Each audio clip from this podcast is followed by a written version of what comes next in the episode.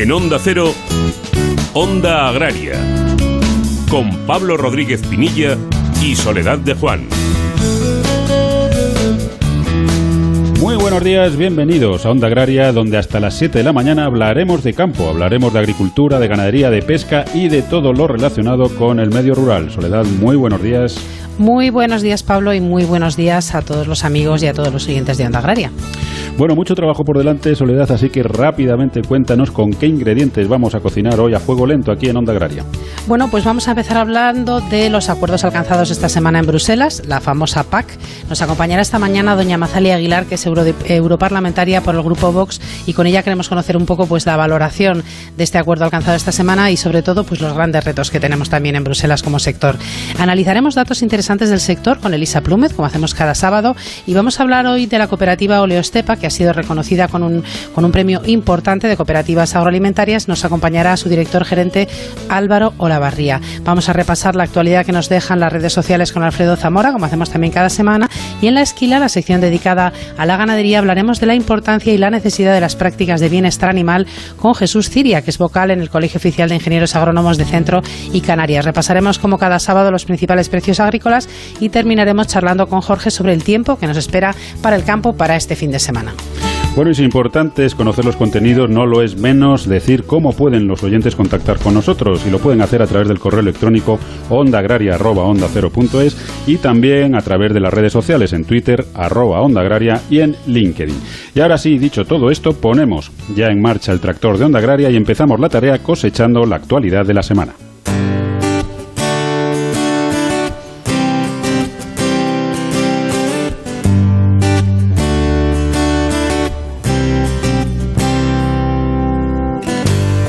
Una semana desde luego marcada por la intensísima actividad en Bruselas. Los ministros de Agricultura de la Unión Europea cerraron en la madrugada del miércoles un acuerdo para la PAC que regulará el campo europeo en el periodo 2023-2027, donde se recoge el presupuesto aprobado inicialmente, incluyendo el recorte del 10%. Entre las medidas de mayor calado acordadas destacan que de los pagos directos el 60% se destinará a la renta agraria, que se aprueban los ecoesquemas, que serán voluntarios para los agricultores, pero obligatorios para los estados y que representarán un 20% del presupuesto final. Además, se acordó la prolongación de los derechos de plantación de viñedo más allá de 2030, el olivar se beneficiará de un 3% de los pagos directos y habrá una ayuda asociada a la aceituna de mesa. Un acuerdo que ha sido bienvenido en general por las organizaciones agrarias, pero que no se ajusta a lo que esperaban. De esta forma, desde Asaja consideran negativo que haya más requisitos, pero sin introducir más dinero. Alertan del riesgo de renacionalización de la PAC y rechazan los ecoesquemas, ya que la voluntariedad de los mismos es relativa. Para COAG, la decisión del Consejo Europeo de vincular el 20% de los pagos directos a los ecoesquemas en la futura PAC puede llevar a recortes muy graves de las ayudas a los productores, solicitando un diseño inclusivo al que puedan optar todos con un menú amplio de ecoesquemas que tenga en cuenta la variabilidad de cada sector. COAG se muestra también contraria a que se establezca en 100.000 euros el tope de ayudas por explotación, defendiendo que ese tope se sitúe en 60.000 euros. Por su parte, desde UPA se considera que el acuerdo puede ser positivo para los pequeños agricultores. Dentro de la satisfacción general por dicho acuerdo, pues se destaca el que se haya incluido en la lista de sectores elegibles para las ayudas a la aceituna de mesa, si bien deberá incrementarse con otros sectores como el de las frutas y las hortalizas. Finalmente, para Unión de Uniones, se han simplificado en exceso y dejado en manos de cada Estado miembro cuestiones importantes como la percepción de quién es agricultor genuino y quién no, o el tope máximo a percibir por beneficiario 100.000 euros solo de la ayuda básica o la degresividad de los pagos a los mayores perceptores a partir de 65.000 euros que han quedado de aplicación voluntaria para los países con la posibilidad de aplicar incluso reducciones mínimas. Y sin dejar la PAC, pero en otro orden de cosas, el Boletín Oficial del Estado publicó el lunes 19 la orden del Ministerio de Agricultura que retrasa el inicio del plazo de comunicación de las cesiones de derechos de pago básico de la política agraria común. De esta forma, el periodo de comunicación de las cesiones de derechos de ayuda, que habitualmente comenzaba el 1 de noviembre, se iniciará en la campaña 2021 el próximo 1 de febrero de 2021, mismo día en que comienza el plazo de presentación de solicitud única de la PAC y se extenderá hasta el 31 de mayo de 2021. La Federación Española de Productores y Exportadores de Frutas y Hortalizas, FEPEX, eh, estima que el sector no puede asumir el impacto de la salida del Reino Unido de la Unión Europea, el Brexit, sin un acuerdo comercial al final del periodo transitorio, pues supondría tener que abonar 198 millones de euros anuales en concepto de mayores aranceles, situación que aprovecharían competidores directos nuestros, como por ejemplo Marruecos, al vender sin necesidad de aranceles. Cabe recordar que el Reino Unido es el tercer mercado del sector español de frutas y hortalizas frescas hacia donde se destinaron mercancías por un importe de 1.160 millones de euros durante el primer semestre de 2020, un 9% más que en el mismo periodo del año anterior. Según datos del Ministerio de Industria, Comercio y Turismo recogidos en el informe mensual de comercio exterior correspondiente al mes de agosto, las exportaciones de alimentos, bebidas y tabaco mejoraron un 5,5% en el periodo enero-agosto de este año, hasta prácticamente alcanzar los 33.890 millones de euros. En lo que a importaciones se refiere, descendieron un 3,5%, quedando en 22.308 millones. El saldo importaciones-exportaciones agroalimentarias aumentó un 28,8% hasta los 11.000 1.579 millones de euros, siendo el único de los grandes sectores económicos que aumentó sus ventas al exterior durante los ocho primeros meses del año 2020. La Comisión Nacional de los Mercados y de la Competencia aprueba el informe destinado a analizar la normativa propuesta por el Ministerio de Agricultura para regular la oferta del mercado de aceite de oliva. El proyecto de Real Decreto incluye medidas como la retirada del producto hasta la campaña siguiente, la planificación de la producción mediante cosecha temprana y la regulación del rendimiento de extracción de aceite de la pasta de aceituna. Todas estas medidas, según la CNMC, tienen un impacto potencialmente importante sobre la competencia, por lo que deberán justificarse de forma rigurosa de acuerdo con los principios de necesidad y proporcionalidad máximo, siendo España la primera potencia mundial en la producción de aceite de oliva. Y finalizamos con la buena noticia de la semana que nos ofrece David Frechilla desde Onda Cero Palencia. Muy buenos días, David. Hola, ¿qué tal? Buenos días. Está claro que es una de las imágenes que menos nos gusta ver durante el verano, la de nuestros campos y montes arrasados por el fuego. Por fortuna, durante la pasada campaña se ha registrado un 21% menos de superficie forestal quemada, siendo 63.000 las hectáreas afectadas. Hasta el día 15 de octubre, en España se produjeron 7.200 siniestros, de los cuales el 33% acabó en incendio y el resto en conatos. Unas cifras eh, que suponen un descenso del 21% respecto la pasada campaña. El 47% de la superficie dañada la encontramos en la zona noroeste.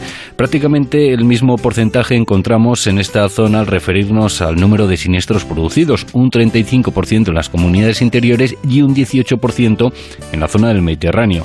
En cuanto a los grandes incendios en denominación, recordamos para siniestros de más de 500 hectáreas, el número registrado en esta campaña ha sido de 17.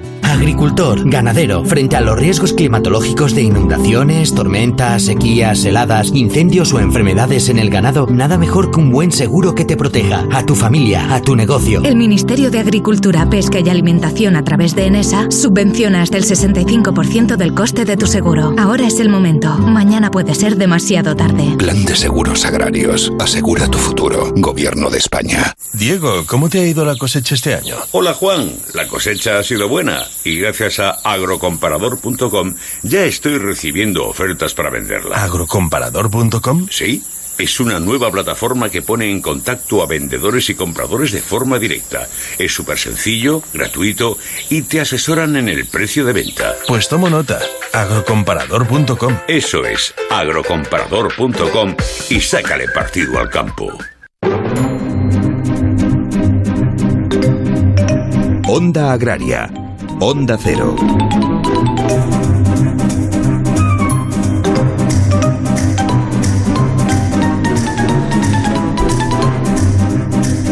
Bueno, pues ya saben que están escuchando Onda Agraria y ya saben que les acompañamos hasta las 7 de la mañana hablando nada más y nada menos que de campo. Y eso vamos a hacer, hablar de campo y vamos a hablar de una cooperativa que ha sido pues premiada con el premio Cooperativa del Año por parte de Cooperativas Agroalimentarias de España.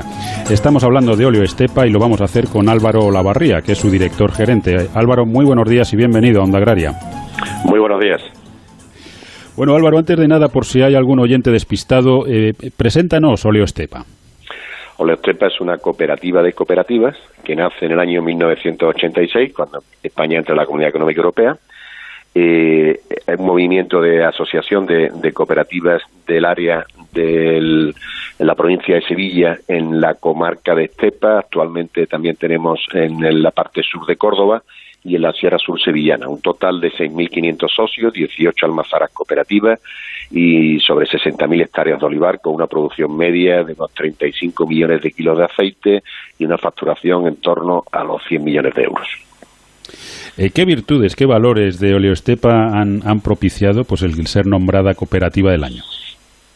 Nosotros desde el año 2016, en una revisión en profundidad del plan estratégico de Oleostepa, nos planteamos que teníamos que estar mucho más atentos al consumidor ¿eh? y qué es lo que realmente nos pedía. Y entonces eh, comenzamos a trabajar en conseguir la certificación de la responsabilidad social corporativa de la, de la empresa. ¿eh? Esa certificación, que es la certificación ICUNET SR10, para quienes estén un poco más familiarizados con todo esto, lo que viene es a recoger un compromiso social, medioambiental y económico. Y básicamente esa certificación que obtuvimos en el año 2019 es la que ha sido la base de la memoria que justifica que hayamos sido consideradas la cooperativa del año de, por Cooperativa Agroalimentaria de España. Acaba de terminar una, una campaña, se inicia otra. Em, ¿Qué conclusiones sacamos de la, de la campaña terminada y qué expectativas tenemos en la que acaba de empezar? Bien, la campaña 2019-2020 ha sido una nueva campaña con descensos en precios en origen del aceite de oliva, importante. Eh, creo que eh, se ha estado barajando durante este año eh, que los excedentes no eran ya coyunturales, sino estructurales, y esto ha dado pie a todos los borradores que conocemos de proyectos de Real Decreto o medidas para que España finalmente proponga unas eso, pues medidas de autorregulación del, aceite de oliva. Se han tenido que activar los contratos de almacenamiento privado en cuatro convocatorias de noviembre, diciembre, enero y febrero del 2020.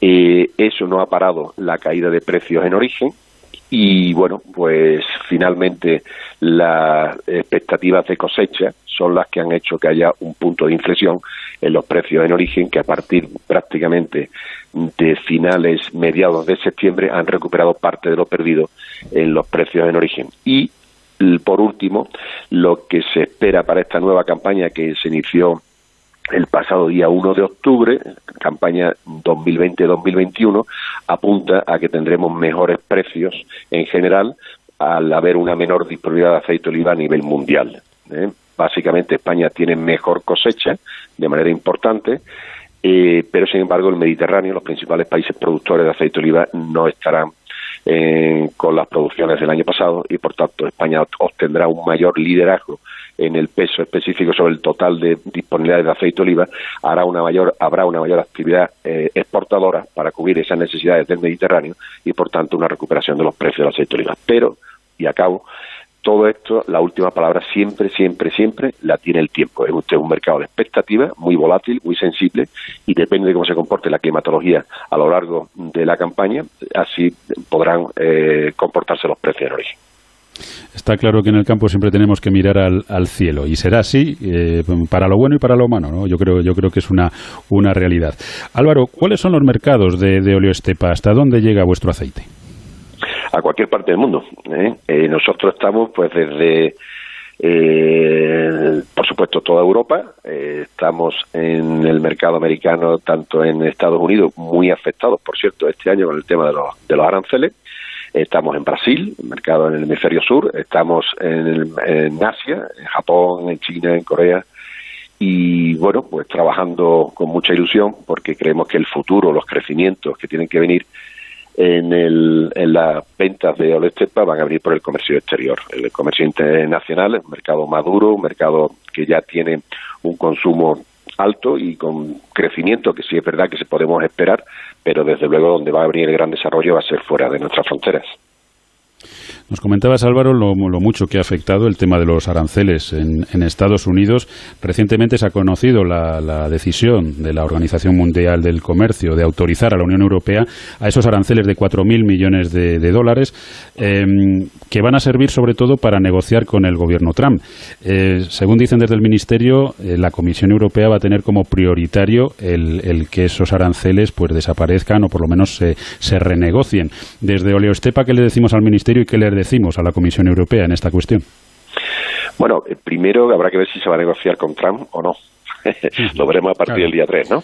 Pero, bueno, dependiendo de quién, eh, quién realmente gane las elecciones en Estados Unidos, pues habrá una inmediatez en esa negociación o, por el contrario, hay que esperar que se forme nuevo gobierno y nuevos responsables de cada una de las áreas, que parece que eso atrasaría hasta el mes de febrero. ¿eh?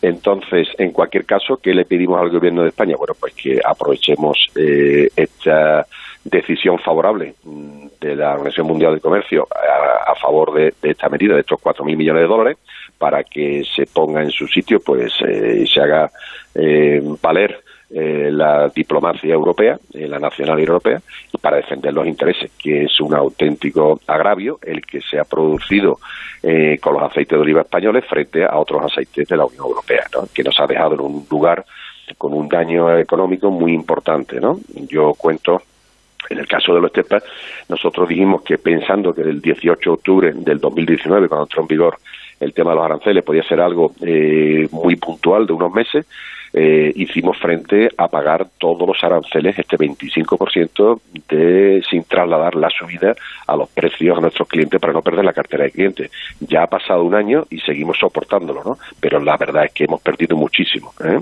De manera que es una pena que el principal mercado de consumo de aceite de oliva fuera de los países productores, pues que esté dejándole todas las puertas abiertas a Portugal, que ha sido el gran beneficiado, Túnez y por supuesto el clásico de Italia, ¿no? Que está en todas, la verdad es que no se pierde en una. Pero bueno, estaremos muy atentos a, esas negociaciones y sobre todo estaremos atentos a que se cumplan las expectativas para esta campaña, que el tiempo lo permita, que se recuperen esos precios y que sea un buen año para el aceite de oliva español en general y para Oleostepa en, en particular. Álvaro Lavarría, enhorabuena por ese, ese premio, enhorabuena a esos 6.500 socios por confiar en una estructura como es la cooperativa, en este caso Oleostepa, y, y que 2021 pues, pues sea un buen año para todos. Un saludo saludo y hasta otro día. Muchísimas gracias. Y bueno, y a los oyentes decirles que Olestepa es una marca muy presente en el mercado nacional. En cualquiera de los grandes de la distribución pueden encontrar nuestros productos y, bueno, pues que lo prueben y decidan por sí si realmente somos merecedores no solamente de este reconocimiento, sino de la calidad del producto que detrás está de la, de la marca Olestepa. Seguro que sí. Un saludo. Muchísimas gracias. Somos el país de no sabemos lo que tenemos. Nos cuesta valorar lo que nos hace únicos. Nuestro estilo de vida, admirado en el mundo entero. Contar a diario con algo tan saludable como el aceite de oliva. No sabemos lo que tenemos en el país con el olivar más grande del planeta. Y donde sabemos disfrutar de un simple huevo frito.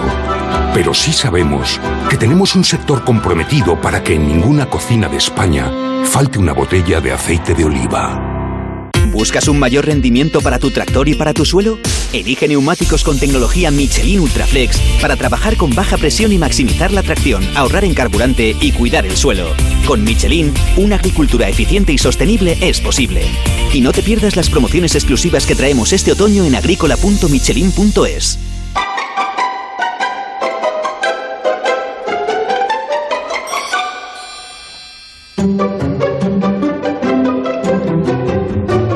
pues Pablo de charlar sobre ese reconocimiento, más que merecido reconocimiento, y sobre el sector del aceite, que siempre es una delicia.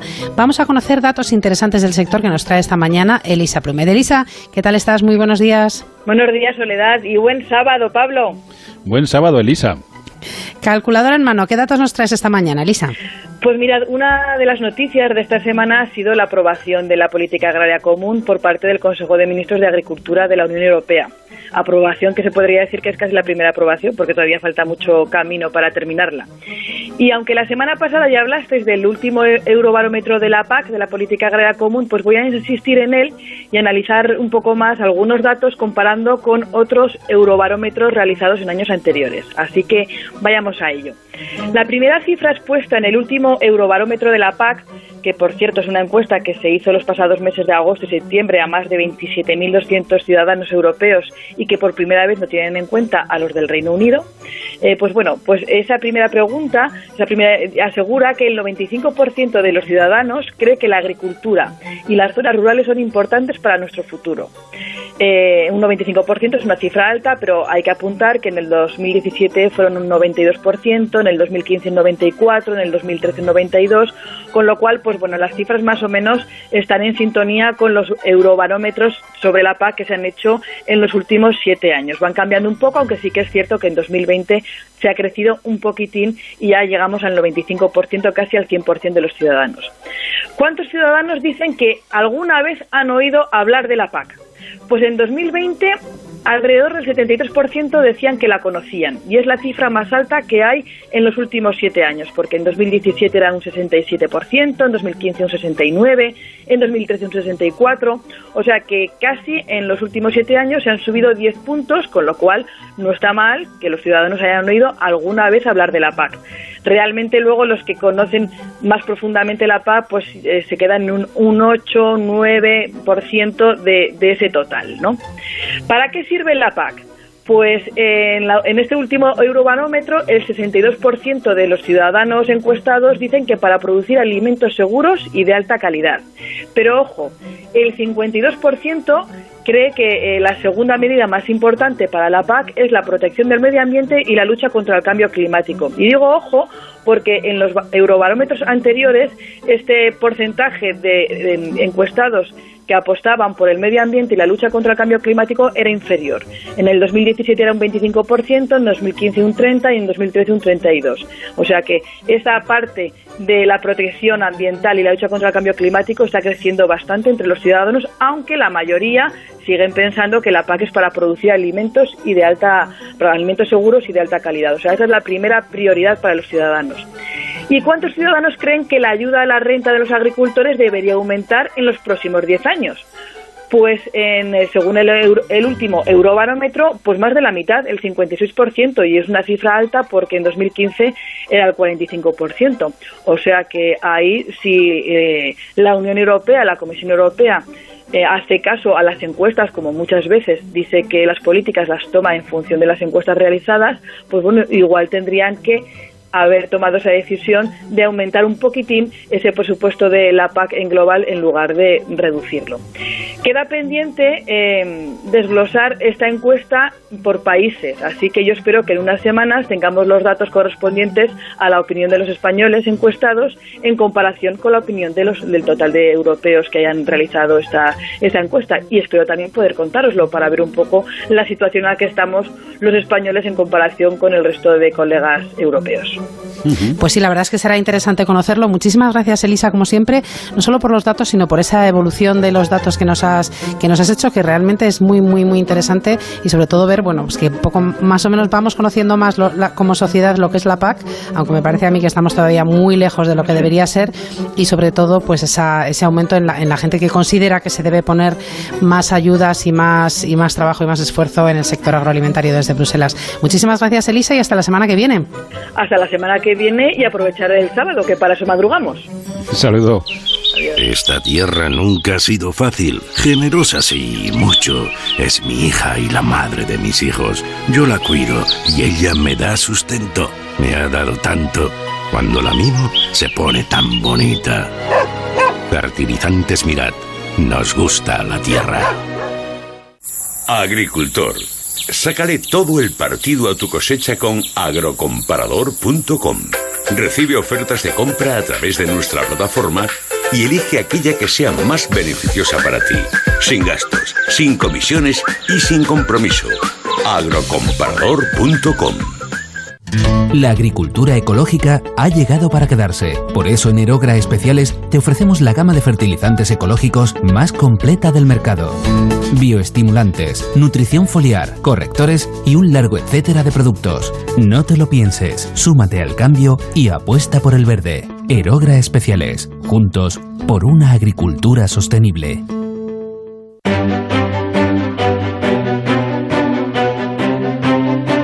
Pablo Rodríguez Pinilla y Soledad de Juan, Onda Agraria.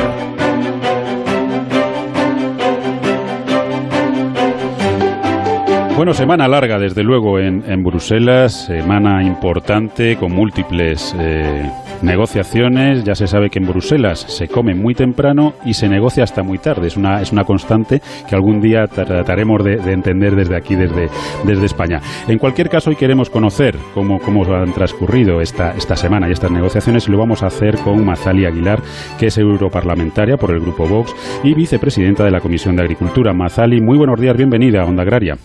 Muy buenos días, un placer estar con vosotros.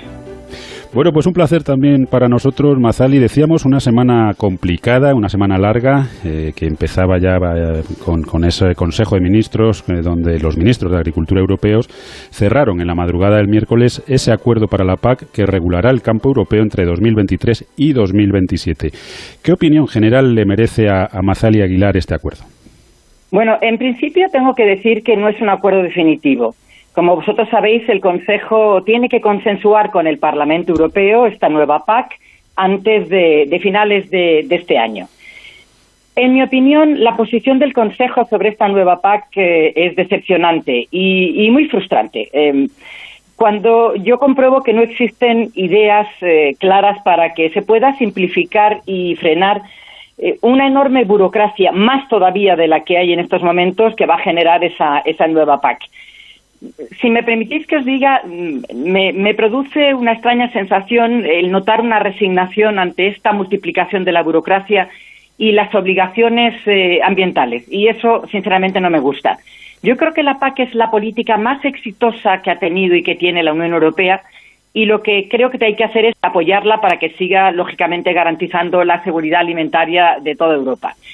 Mm, por decir lo contrario también, es decir, pues, hay algo positivo, que es que el Consejo de Ministros va a mantener el concepto de Plan Estratégico Nacional para desarrollar esta PAC, pero el Consejo sigue sin apostar con la fuerza que yo creo, a mi juicio, debería tener por el relevo generacional en el campo, que es tan importante. Y lamento que rechace, y eso es una, una solicitud que había presentado Vox, que cada Estado miembro pudiera tener la libertad para decidir qué sectores pueden recibir los pagos asociados a la producción. Tampoco compartimos eh, el reforzamiento que han hecho de la condicionalidad de las ayudas que, apunta este Consejo. Por otro lado, decir también, me sorprende un montón, que el Ministerio de Agricultura eh, se jacta en su comunicado de prensa eh, que la PAC va a destinar el 40% de su presupuesto a objetivos ambientales y se felicita, y aquí está la historia, de que gracias a España se va a incorporar la perspectiva de género en la PAC.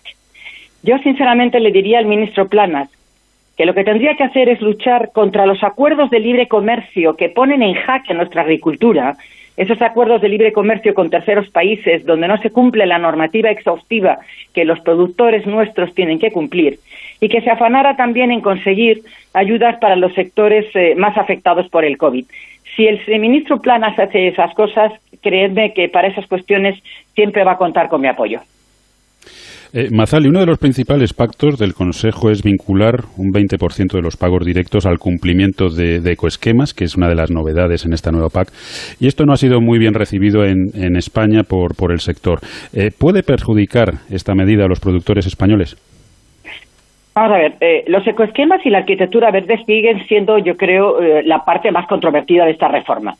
Mm, hay mucha gente que piensa que esta medida ayuda a legitimar eh, la PAC y sumarse al Pacto Verde. Es que es, es lo que se lleva, es el, Green Deal. es, que hay verde por todos los sitios.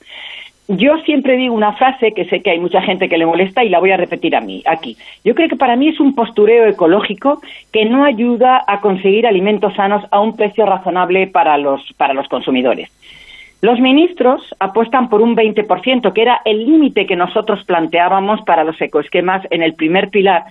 Pero, sin embargo, a diferencia del 30% que este martes se votó en el Parlamento en una enmienda de compromiso, que curiosamente y sorprendentemente ha sido apoyada por el bloque popular y socialista.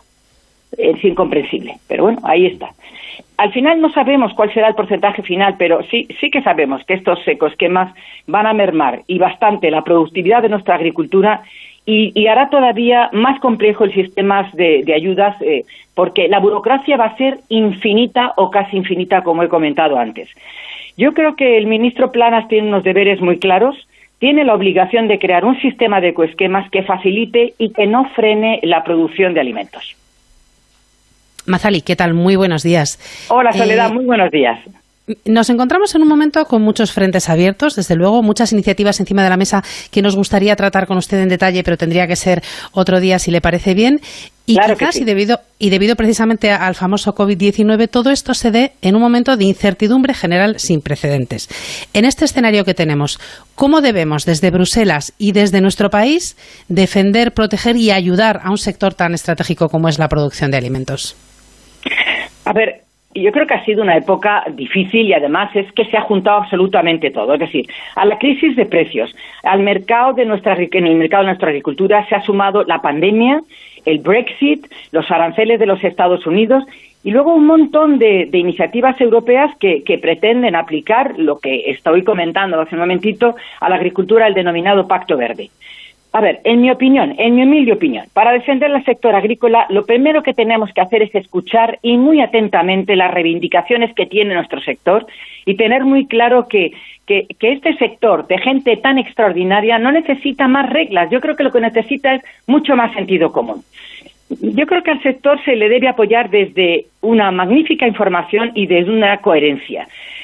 Por ejemplo, yo creo que no sirve para nada prohibir los pesticidas en Europa mientras estamos abriendo la puerta a las importaciones desde esos terceros países con productos tratados con pesticidas que aquí están prohibidos desde hace un montón de tiempo, o, negar a los agricultores herramientas, por ejemplo, para que luchen contra las plagas como el cotonet en todo el producto, en toda la, cornisa eh, eh, de Levante, ya sabéis, con todos los cítricos. A ver, eh, yo creo que lo que no se puede hacer tampoco es apoyar la innovación y, por ejemplo, frenar la edición genética. Los OGMS o la agricultura de precisión en base a que, Soledad, y tú sabes muy bien de qué estoy hablando, hay un montón de prejuicios y un montón de desinformación que, se llevan por delante lo que deberíamos estar eh, utilizando ahora mismo. Sinceramente, creo que tenemos el mejor sistema agroalimentario del mundo, los mayores estándares de calidad y medioambientales y muchísimos agricultores y ganaderos con una extraordinaria capacidad de adaptación. Y yo creo que lo que tenemos que hacer es poner todo de nuestra parte para comunicarlo. Todo esto que realmente sabemos hacerlo, pero que seguramente nos falla la comunicación y hay que ponerlo en positivo y no al contrario pues voy un poquito también a ese tema de la comunicación, Mazali, porque no sé si, si usted también considera que como sociedad muchas veces criminalizamos, fíjate la palabra, al sector primario haciéndolo responsable, por ejemplo, de la contaminación del medio natural y pocas veces agradecemos la importante labor que desarrollan, no solo proveyéndonos de alimentos, sino también cuidando y manteniendo ese, ese medio rural. ¿Cómo podemos dar la vuelta a esta tortilla? A ver, eh, Fíjate que a veces, eh, me, y lo oigo ¿eh? en el Parlamento y a la gente, los verdes, los ecologistas, que eh, para defender esa agricultura ecológica o a la alimentación vegana, que ya sabes que está súper de moda otra vez, buscan el conflicto y el ataque a otros modelos de agricultura, como la agricultura convencional. Yo, la verdad es que respeto a todos los que desean vivir en ese paraíso vegano, pues oye, allá cada cual, ¿no? Pero, pero pienso que la convivencia es perfectamente asumible y que se puede hacer. Y en eso eh, siempre pongo como ejemplo a, nuestra agricultura. Es, la agricultura española es el ejemplo perfecto de la coexistencia de diferentes modelos. Y yo creo que tenemos que estar orgullosos de nuestra agricultura convencional, ¿por qué no de la agricultura ecológica e inclusive a la que utiliza la biotecnología? Cuando hablamos de cómo podemos dar la vuelta a esta tortilla, bueno, es verdad que la tortilla se nos está empezando a quemar. Yo creo que le podemos dar la vuelta a la vuelta si podemos, como tú estás bien apuntando, si perdemos el miedo a comunicar y si los ciudadanos entienden que la manera más efectiva de proteger el medio ambiente pasa y pasa absolutamente por la agricultura y un medio rural muy vivo y muy dinámico, que es lo que tenemos ahora, pero efectivamente tienes razón, no sabemos comunicarlo de, las de la mejor manera. Eh, Mazali, estaríamos horas hablando, pero, pero el tiempo pues es, es limitado. Eh, por terminar, eh, ¿qué mensaje podemos enviarle al campo español y qué objetivos se marca eh, Vox para trabajar por el sector desde Bruselas? Bueno, yo creo que el sector agrícola español está preparado para adaptarse a todos los cambios y a todos los desafíos actuales si la legislación europea facilita esa adaptación y no se la complica con esa burocracia ingente que está por venir. Desde mi grupo político, Vox, en el Parlamento, eh, en la delegación de Vox en el Parlamento Europeo y en el grupo de eh, que son los reformistas y los conservadores, pretendemos tres cosas importantes a mi juicio. Defender el presupuesto de la PAC sin recortes, compatibilizar la actividad agrícola y medio ambiente sin convertirnos en un museo de la agricultura, que es lo que a mucha gente le gustaría, y sobre todo eh, nuestro objetivo es hacer de la agricultura una actividad económica rentable donde los agricultores no sean pagados por debajo de los costes de producción y tengan una renta digna.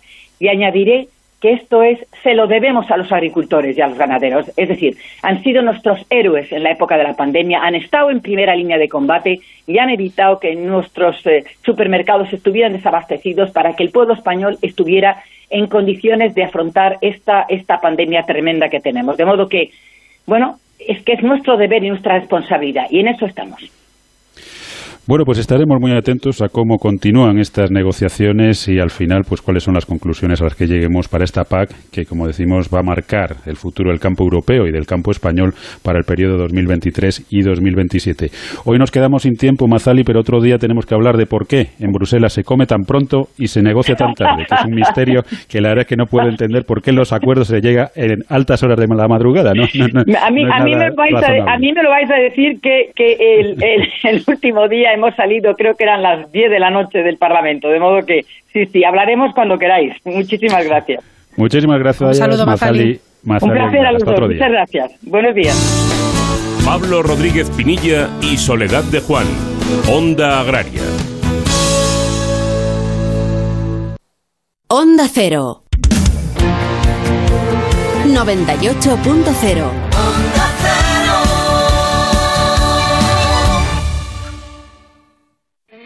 De cero al infinito. Un programa que busca las respuestas a las cuestiones más curiosas e interesantes. Vamos a hablar de algo muy curioso. ¿Se imaginan ustedes una cama que mientras dormimos sea capaz de rejuvenecernos? Hablaremos del libro sobre unas algas unicelulares llamadas diatomeas eh, que a pesar de su pequeño tamaño son absolutamente imprescindibles para la vida en la Tierra. Bienvenidos a esta cita semanal que tenemos con la ciencia, con la historia, con el conocimiento en definitiva este programa diferente para gente curiosa. Ciencia, actualidad, todo cabe en De Cero al Infinito, con Paco de León. Los sábados a las 4 de la madrugada y siempre que quieras, en la app y en la web de Onda Cero. Te mereces esta radio. Onda Cero, tu radio. Este sábado. Si solo puedes jugar en ataque, pues vamos a tener problemas. Porque claro, ¿quién va a defender? Desde las 3 de la tarde, el clásico se juega en Radio Estadio. Alexis, que es el club más democrático del mundo, ¿eh? Votos de censura, la madre que lo parió, hay de todo, ¿eh? No, que el Madrid es un descalzaperros. Barcelona Real Madrid. Un clásico especial, sin público y con dos equipos que generan dudas tras sus últimos partidos de liga. Además, Sevilla Eibar y Atlético de Madrid Betis. Este sábado desde las 3 vive en Radio Estadio toda la emoción del clásico con Antonio Esteba, Javier Ruiz Taboada y las mejores voces del deporte. Y por supuesto, con muy buen humor. La banda derecha. ¿Pero qué dices? ¿Pero qué dices? A tomar viento la conversación. Te mereces esta radio. Onda Cero, tu radio.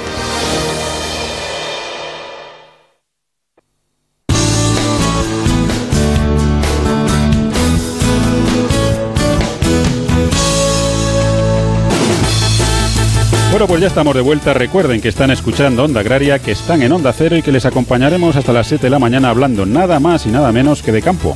Y recuerden también que pueden hacer Onda Agraria con nosotros escribiéndonos a ondaagraria.onda0.es y también a través de las redes sociales hay que buscar en Twitter y en LinkedIn Onda Agraria. Y hablando de redes sociales, hablamos también de actualidad y hablamos con Alfredo Zamora. Alfredo, ¿qué tal? Muy buenos días. Hola, buenos días. Sole Pablo, ¿qué tal estáis? Buenos días, Alfredo. Muy bien, muchas gracias, Alfredo. ¿Qué actualidad nos dejan las redes sociales esta semana? Bueno, pues el tema estrella de esta semana en las redes, como no podía ser de otra manera, ha sido el acuerdo alcanzado sobre la PAC que regulará el campo europeo entre 2023 y 2027 bajo el hashtag una PAC para todos, las distintas organizaciones se han pronunciado sobre este acuerdo, un acuerdo que según las palabras del ministro Luis Planas es imperfecto pero muy bueno. El propio ministerio tuiteaba que había cumplido los objetivos, habían conseguido propuesta equilibrada que es, responde, decían, a las distintas sensibilidades y afirmaban que el acuerdo político alcanzado refuerza una PAC más verde, flexible, competitiva y justa. UPA tuiteaba que lo que necesita el campo español es una PAC para los que más lo necesitan, para los que más aportan a la sociedad y para la agricultura familiar, y que en esa línea va el acuerdo alcanzado en la Unión Europea. Un mensaje que acompañaban con las siguientes palabras de Lorenzo Ramos, secretario general de UPA. Lo escuchamos. Para UPA consideramos que el acuerdo alcanzado hoy en el Consejo de Ministros de la Unión Europea es un acuerdo positivo. Consideramos que después de que ya se sabe que se va a mantener más o menos el mismo presupuesto para el próximo periodo que el que había ya, pues ahora que se empiecen a aclarar cómo van a quedar las cosas, pues esto es bueno. Nosotros lo que Y también desde Asaja era Pedro Barato, su presidente, el que reconocía en un tuit que el acuerdo no era el documento que esperaban, pero que le daban la bienvenida porque después de dos años y medio de debate ya existía una base, por fin, sobre la que negociar aspectos que determinarían el futuro, que determinarán el futuro de la agricultura y de la ganadería española. Y desde Alianza Rural también tuiteaban que para agricultores y cooperativas agrícolas de la Unión, la PAC es crucial y que influye directamente en su trabajo y en su modo de vida, que ayuda a mantener su negocio, proporcionar alimentos seguros y asequibles y mantener vivas las áreas rurales. Así que han sido muchas las organizaciones que se han alegrado de este acuerdo y que lo han expresado a través de sus redes sociales. Sí, la verdad es que ha sido el protagonista de esta semana, sin duda, y es verdad que hacía falta ya, ya un acuerdo. Eh, ¿Alguna otra actualidad nos dejas, Alfredo? Pues tenemos otro tema que ha sido también muy comentado esta semana, que es el Erasmus Agrario, que es un programa que busca eh, que los profesionales del campo conozcan en primera persona experiencias de éxito para impulsar el relevo generacional. Está orientado a jóvenes agricultores y ganaderos y es un programa de visitas formativas en explotaciones modelo, que permite a los jóvenes del sector que se hayan incorporado en los últimos cinco años que viajen y se formen en dichas explotaciones. Las visitas formativas consisten en viajes y estancias en explotaciones agrarias situadas en una comunidad autónoma distinta a la del origen del que lo, solicita y cuyo catálogo se ha elaborado gracias a un intenso trabajo de UPA y cooperativas agroalimentarias. Es una iniciativa que ha recibido muy buena acogida en las redes y que podéis encontrar más información en la página web de la plataforma Raíces, que es www.raíces.info. Pues muchísimas gracias, Alfredo, por esta información. Desde luego, una idea muy buena, una muy buena iniciativa. Y hasta el próximo sábado. Hasta la semana que viene. Un abrazo.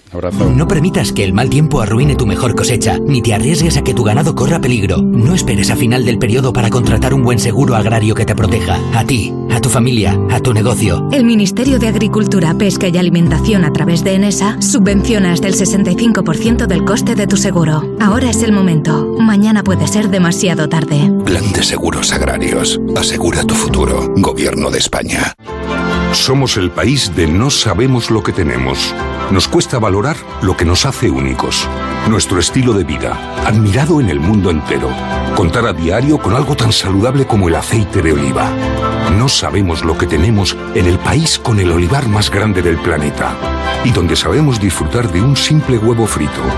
Pero sí sabemos que tenemos un sector comprometido para que en ninguna cocina de España falte una botella de aceite de oliva.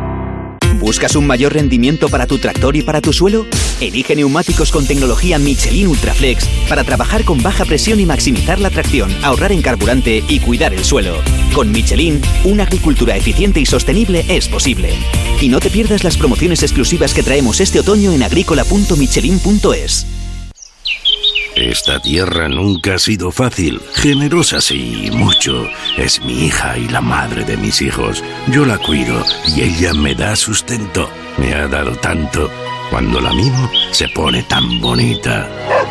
Fertilizantes Mirad. Nos gusta la tierra.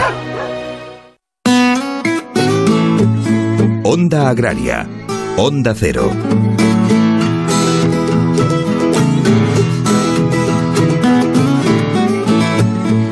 Bueno, Soledad, pues precisamente estamos hablando mucho hoy de Bruselas, de la Unión Europea, y hay una cuestión que gana terreno cada vez más importancia, como no puede ser de otra forma, que es el bienestar animal. Estamos en la sección que dedicamos precisamente a la ganadería y hoy vamos a charlar de bienestar animal. Y lo vamos a hacer con Jesús Ciria, que es vocal del Colegio Oficial de Ingenieros Agrónomos de Centro y Canarias. Jesús, muy buenos días, bienvenido a Onda Agraria. Buenos días, muchas gracias. Bueno, Jesús, se habla mucho de bienestar animal, pero eh, ¿qué es bienestar animal y cuáles son los principios del bienestar animal? Bueno, pues en primer lugar yo quisiera hacer una referencia que el bienestar animal eh, cada vez se considera con mayor interés. Pero vamos, esto no es algo nuevo, es relativamente reciente la legislación, porque ya si hacemos un poco de historia, en el año 3000 antes de Cristo se prohibía la crueldad con los animales en Egipto.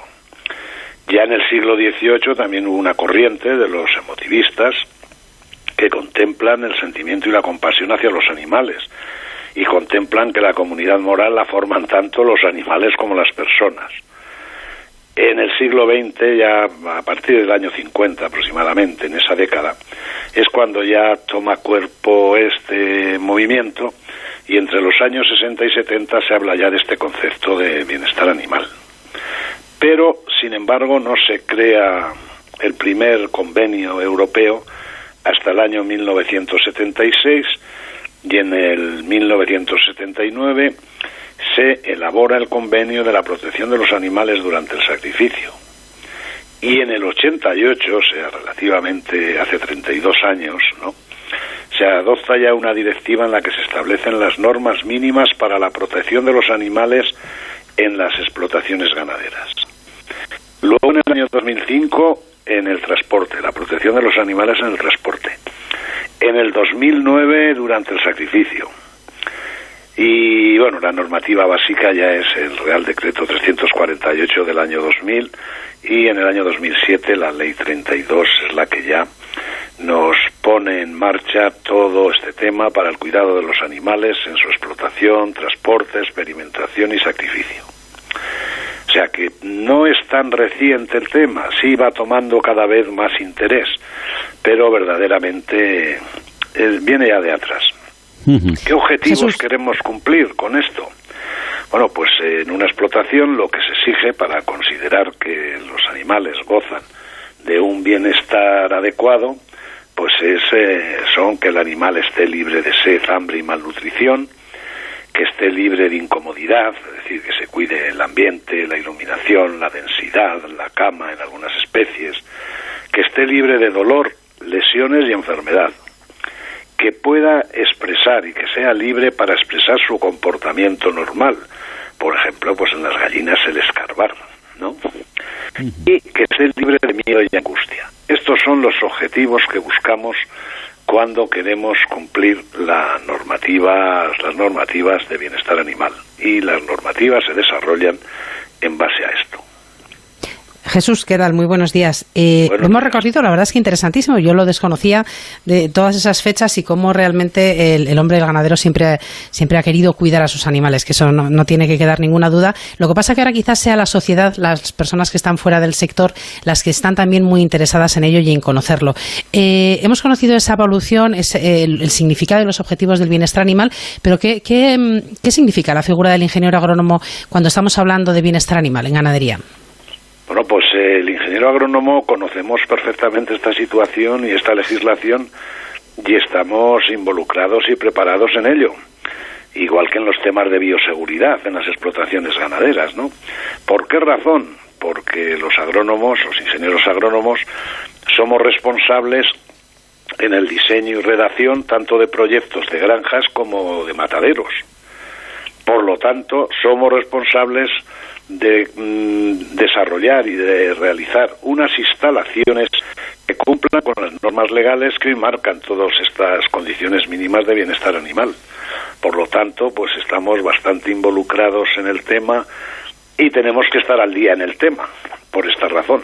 Porque si diseñamos mal una explotación, mal muchas veces no podríamos cumplir las normas de bienestar. Tenemos que tener en cuenta las densidades, las iluminaciones, eh, una serie de parámetros que tienen que estar reflejados en los proyectos, igual que, como decimos, que en los mataderos, ¿no? Con los aturdidos, etcétera, etcétera. Desde luego una figura fundamental en el campo español, un campo al que se le pide ser cada vez más sostenible, más eficiente, ser profesional, ser limpio, ser de todo y que desde luego la figura de los ingenieros agrónomos pues no debe faltar y, es esencial para cumplir esos objetivos. Jesús Ciria, vocal del Colegio Oficial de Ingenieros Agrónomos de Centro y Canarias, hoy nos quedamos sin tiempo, pero otros, otro día seguiremos hablando de bienestar animal y de la importancia de la figura del ingeniero agrónomo para, llegar a los cumplimientos que necesitamos. Muy bien, pues me gustaría seguir hablando un poco del tema porque, bueno, pues ver cómo responden los europeos, eh, qué son las certificaciones en bienestar animal, las certificaciones de bienestar animal superior que ya han sacado algunas empresas, vamos, algunas empresas, fundamentalmente algunas ONGs, eh, cómo influye en la productividad, el bienestar animal, etcétera. O sea, tenemos para hablar ancho y tendido el día que deseéis. Pues lo marcamos, lo marcamos en rojo en la agenda y desde luego haremos un, un hueco lo antes posible. Jesús, un saludo. Muy bien, muchas gracias. Fertiberia, líder en fertilizantes, le acerca la información de los mercados agrícolas. Y repasamos como cada semana los principales precios agrarios. Vamos a empezar con cereales. El trigo blando panificable se ha pagado a 199,12 euros tonelada. El trigo duro lo ha hecho a 266,10 euros tonelada. Y el maíz grano a 190,13 euros tonelada. Repasamos también precios medios en origen de frutas y hortalizas por cada 100 kilos, empezando con el limón, 44,23 euros. La manzana golden, 55,15 euros. La acelga, 65,27 euros. Y terminamos con el ajo que se ha pagado a 165,13 euros cada 100 kilos. Fertiberia. Toda una vida siendo referencia en la agricultura española. Con una apuesta firme y constante por la innovación y la sostenibilidad. Ofreciendo productos y servicios de primera calidad. Dando respuesta a todas las necesidades del agricultor y persiguiendo siempre la máxima rentabilidad de sus cultivos. Solo una marca. Fertiberia.